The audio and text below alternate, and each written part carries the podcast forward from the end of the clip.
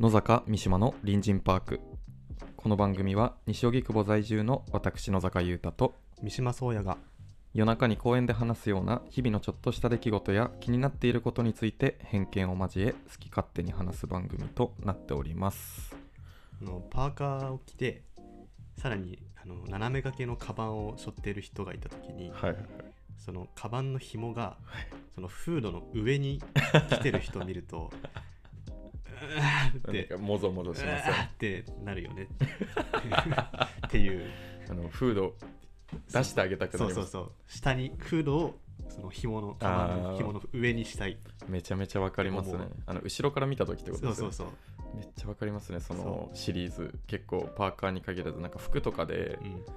その上下がなんかうまく着れてないのとか気になって、あのズボンがソックスの中にちょっと入ってるとかうん。ってなりますねそうなん。だよね気になって直したいたくなっちゃうしそういう人見見るとあなん。かなん。だろうちょっとこうズボラなというかそのその人間性をこうちょっとあの見透かした見透かした気持ちになっちゃうというかあでも分かります、うん。自分だったらパーカー着てる時斜め掛けのもカバンとかつけると担ぐと絶対フードをこうなん。ていうか最後に上にこうバ上サッとやって。なんかかぶってなくてもなんか一回気にするかもしれないですね、う気にしない人なのかなみたいんなこそうそうそう。と思っちゃいますね。そうっていう話。ごめんなさい聞いてる人にいたら。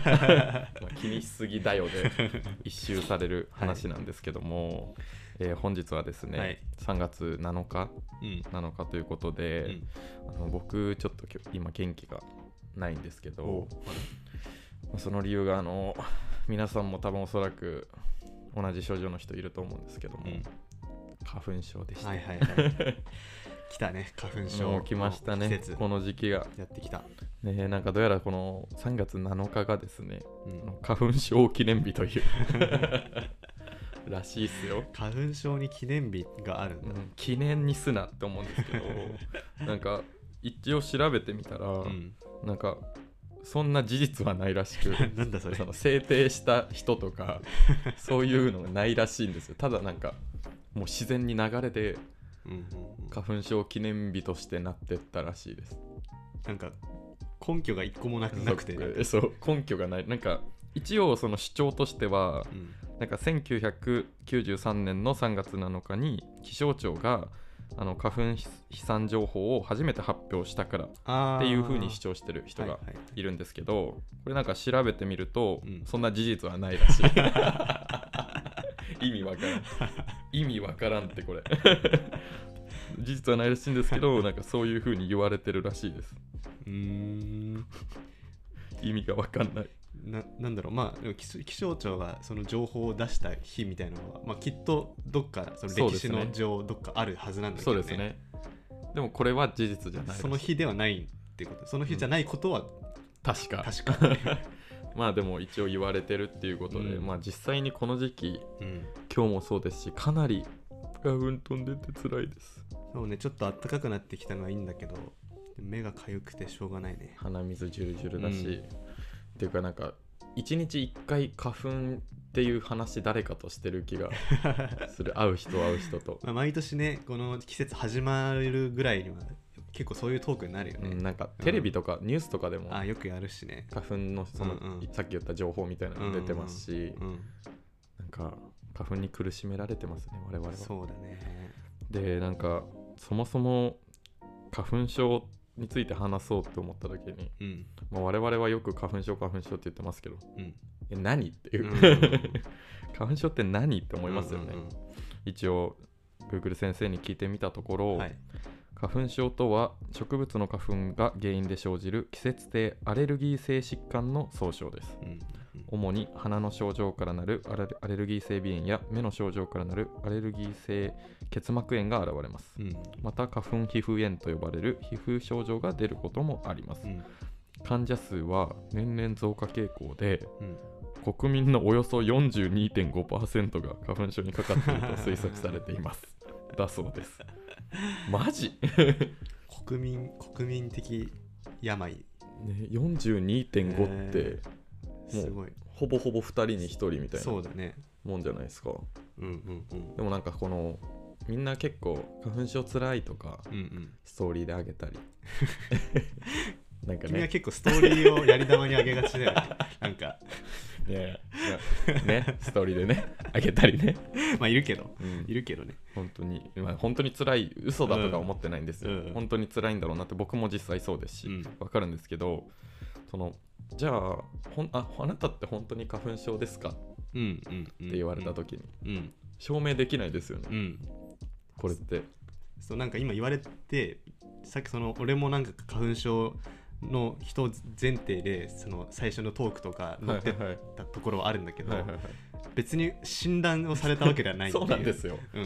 まあ、実際そのアレルギー検査みたいなのをしてうん診断された人もいると思うんですけど、うんうんおそらくそのガチ診断されてない人がほとんどなんじゃないかなって、うん。なんかそんな気がするよねなんか。ただなんとなくこの騒がれてる時期にくしゃみ出たり鼻水出たりうん。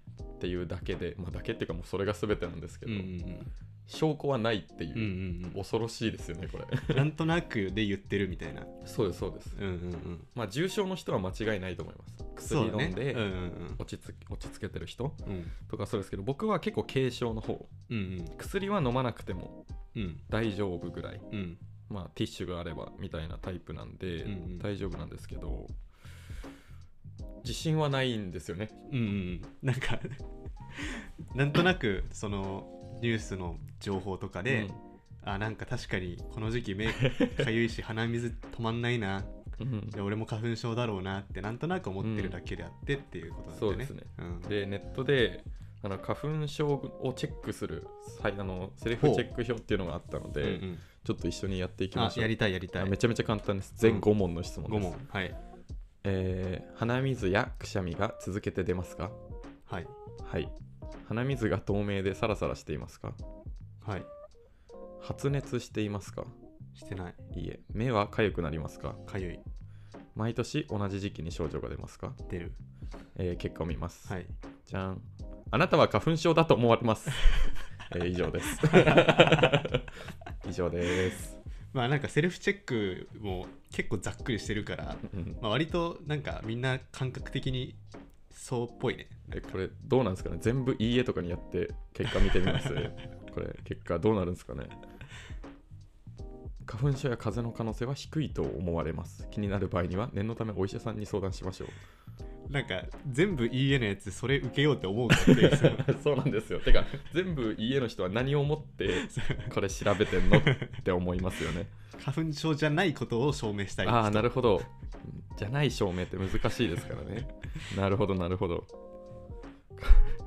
これ絶対誰やっても花粉症ですってなると思うけどな、だからまあ大体みんなの感覚は合ってそうな感じがしたね、うん。今ね、うん、まあ、その花粉症の中でもなんていうんですかねレベルみたいなのがあって、なんか花粉症ですって出てきた後により詳しい説明が質問があってうん。なんか花粉症程度みたいな。うんうんうんのが調べられるみたいです、うんうん。知りたくないけどな、まあ、ちょっとそこまでは今はやらないけど、うん。今はやらなくてもこの後も別にやんないかもしれない。やんない気がするけど。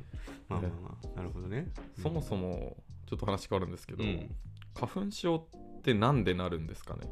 あーなんかさそれってなんかこの花粉をこれまでになんか浴びたもののその蓄積があっ 出たてみたいな話ないっけ？なんか。そその蓄積説ありますよね。一定のラインを超えると発症するみたいな。それってもう避けれないじゃないですか。うん。なんかアレルギーって僕の中のイメージは本当になんか生まれ持ったもの、うんうんうんその食べ物とか。うん。もう生まれつき甲殻類ダメですとか、うんうん。なんかその急にそのなんていうんですかねゲージでなる感覚が全く分かんないんですよね、うんうんうんなんでなんだろう花粉症って。なんか、まあ、さっきちょっと軽く調べてた時にはいはいはい。そのなんか蓄積説みたいなのは割とあ有力なんですか？有力っぽくて、はいはいはい。なんか全日本病院協会のサイトに全日本病院協会？そうのサイトに書いてあったんだけど、はいはいはい。えーっとねえーっとちょっと待ってね。おもろすぎるあったあった。えーっと、まあ、そのアレルギー反応だからはいはいはい。その、まあ、花粉が目とか鼻から入ってきたものに対する体内の免疫のシステム、うん。それによってその症状が出ると。はいはいはいはい。でえーっとそうねえーっとそのえっと免疫システムによって、えーっと抗体ができる。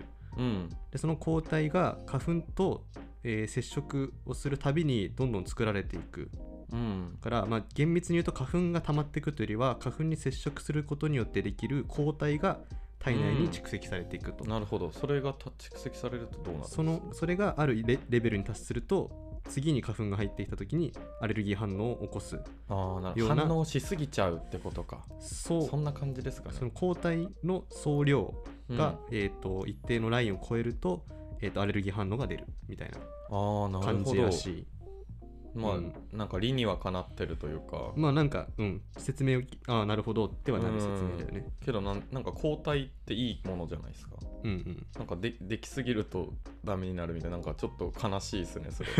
なんか。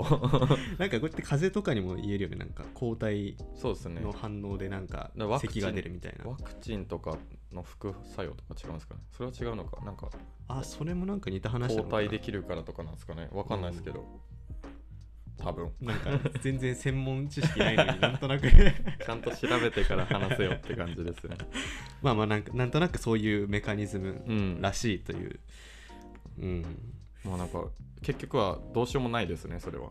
うん、だからまあ花粉に接触しないようにうん。花粉がこうたくさん飛んでる日は外に出ないとか。ああなるほど。もう摂取しないのがうん。唯一の予防、予防になる。目その目から入んないようにメガネするとか,、うん。なんかメガネを日常的にかけてる人はなんかなんだろう花粉と接触しづらいからそのかけてない人に比べて花粉症になりにくいみたいなのを聞いたことある。あそうなんですね、うん。まあでも鼻とかって隠せないからそうね。呼吸は無理だから。マスクとああそっかマメガネ。スクかまあそのなんか着ぐるみに入って仕事をする ドアラとかそのジャビット君とかの中に入ってる人とかは花粉症じゃない説。確かに統計統計的に。取れそうなんか。なんか取りたいっすよね。着ぐるみで働いてる人の花粉症率。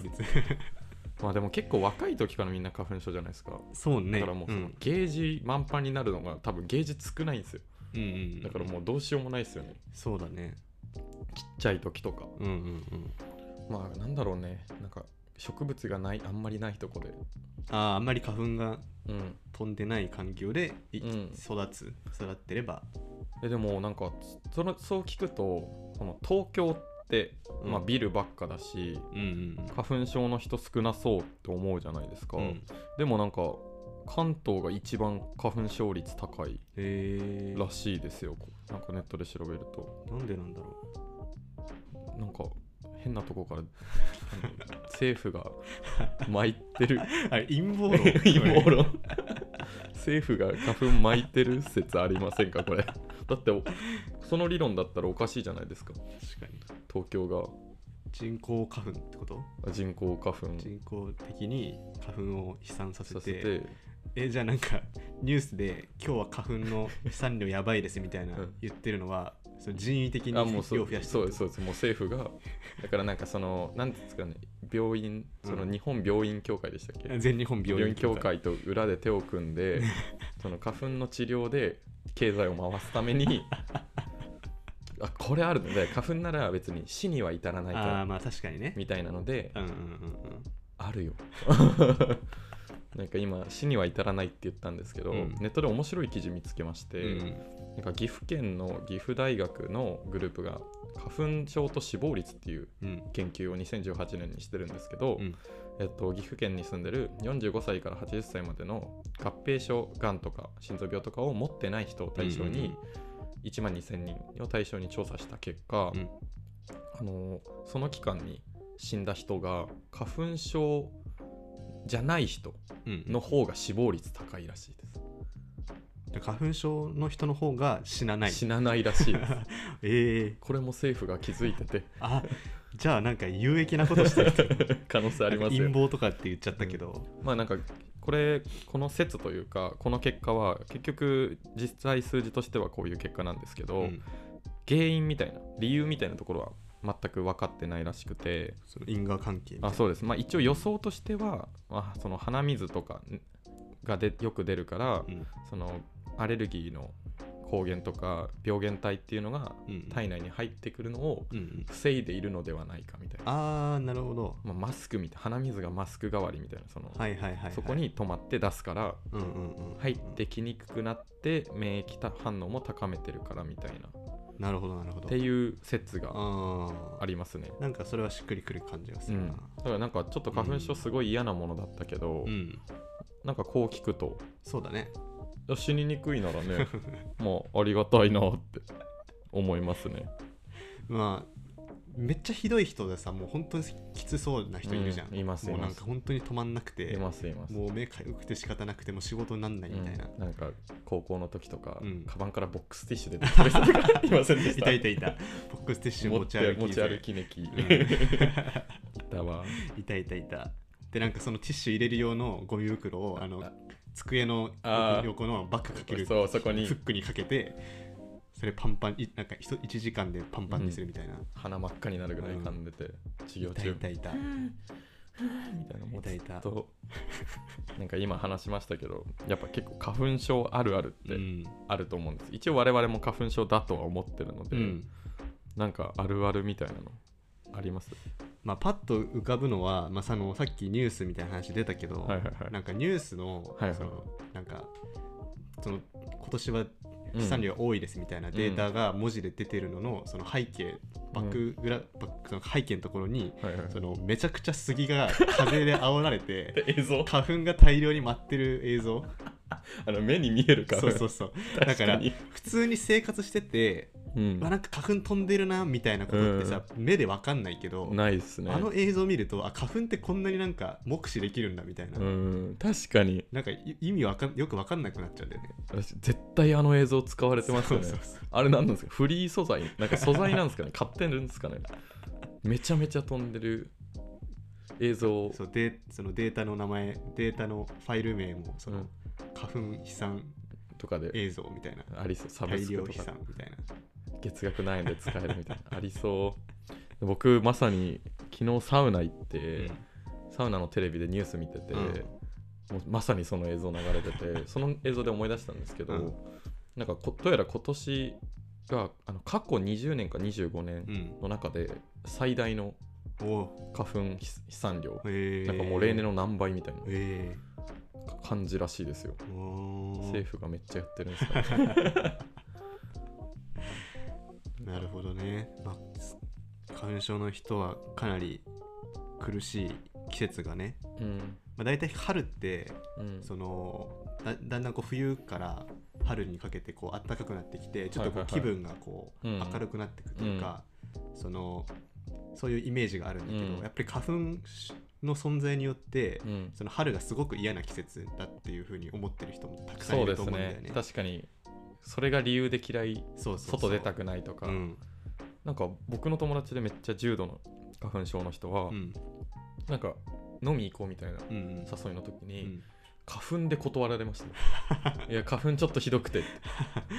あもう本当に家出たくないんだと思って。それはだいぶ重症だね。重症ですよね、ん。もう外出れなくてみたいな、うんうんしなんか服とかにも花粉ついてるから、うんうん。うん絶対家行くともう玄関で全部の花粉をああそっかそっか。って落としてなんか全部脱ぐもう部屋に入れないみたいな。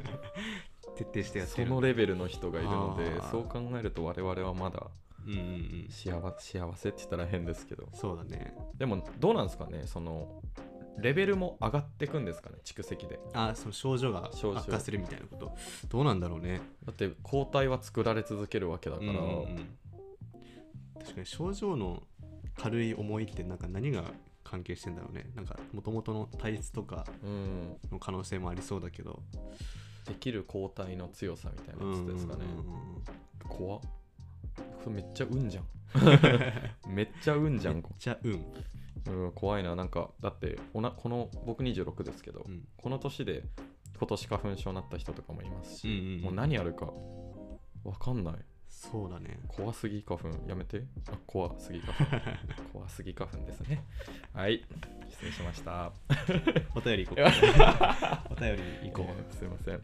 皆さんも気をつけてください、はい。お便りいきます、えー隣人ネームマイクロバブル温泉。うはいこんばんは。こんばんは。私は占いはエンターテイメントの一つエイエンターテイメントの一つとして楽しむものと思っていますがさすがにそれはないだろうと思ったものがあるので紹介します。はい。それは携帯の電話番号の下4桁を足した数で今年の運勢を出す方法です。運勢が悪かった場合は番号を変えるというアドバイスの他に携帯のロック解除番号をいいものにすることで運気を改善できるらしいですアイデアが出尽くした占い業界の中でよく穴場を見つけたもんだと感心しました。お二人の周りに詐欺師はいますか？なんだこれさ最後のやつ。最後何これ、えーありがとうございます。まあなんか占いって本当意味不明なのいっまあ占いね。ぱいありますよね。だからこの、まあ、最後の一行はまああれとしてその前の一行 このアイデアが出尽くした占い業界の中でよく穴場を見つけたっていう、まあ、その目線がすごくあのひねくれてて僕らと似てるなと思うんですけど まあマジでその通りだなと思うね、うん。うん。だって携帯電話の番号なんて 下4桁って特に自分で決めれるじゃないですか、うん。僕は自分で決めなかったですけど、うんうん。決めれたりできるしなんかそんなので ね今年の運勢とかやりすぎだろうって思うしそのダメだったら携帯のロック画面とか言うけどうん。4桁じゃない人いっぱいいるしなんなら今4桁じゃねえしほほぼ。あのあれだったらどうするんですかね？アンドロイドのあのなぞるやつ。ああなんか 六芒星書くそうそうそうそうそう。あのなぞるやつだったらどうするって。確かに。思いますね。なんか今年の運勢っていうのは意味わかんない。なんかうんその毎年変えるもんだったらさそうなんですよ。なんか毎年その今年の番号はこうしたから、で運運勢出すみたいな。そうそうそう、まあ、まあちょっとわかるけど別になんかそんな変えるもんじゃないものをその年単位の運勢に使うのはちょっといかがなも めっちゃめっちゃ言う。と、うん。めっちゃ言う。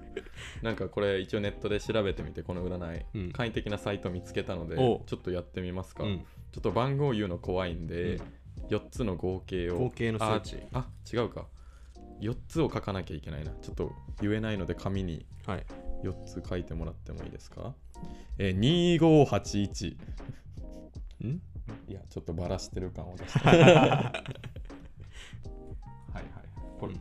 これですか？はい。じゃあ、えーあなたの運勢は？じゃん。合計が27、まあ、これを言っていい、合計が27、うん。なので、えーっと、27は、出ました。クール、切れ者、無駄遣いしない。う運勢？う運勢運勢なのか？あ、でも、白黒はっきりしているタイプで、冷たい印象を周囲に与えがち。友人が少ない。周囲と合わず孤独になりやすい。生涯一人で過ごすこともありそう。マイペースで空気を読まない。コミュニケーション能力を求められることはできない。めっちゃ悪いじゃん。めちゃめちゃ悪いじゃん。あ社会性がないってこと？うんなんか、恋愛運、頭が良すぎで、相手を言葉で任してしまう孤独な運命。なんだそれ？仕事運、協調性がなく空気が読めない。孤独な戦いを強いられる。金運、シビアな金銭感覚。ケチで人付き合いにお金を使わない。やばうんそんなやつが今ポッドキャストやるかねやばすぎるって。まあ、えっと、これは、なんだ？相性がいい番号もあるらしいですね。ああ相性がいい番号は15番らしいです。15うんうん、15の人と接するのがうんいいかもしれないですね。うんうんちょっと怖すぎますねうん。なんかまあ占いって大体こういう感じだよねじゃあ僕もやりますねやる？えーっと、これか。15ではないですね。じゃん。12。あ、やばい。ま、同じ画像出てきてる。この悪い時の画像出てきてる。やばすぎる。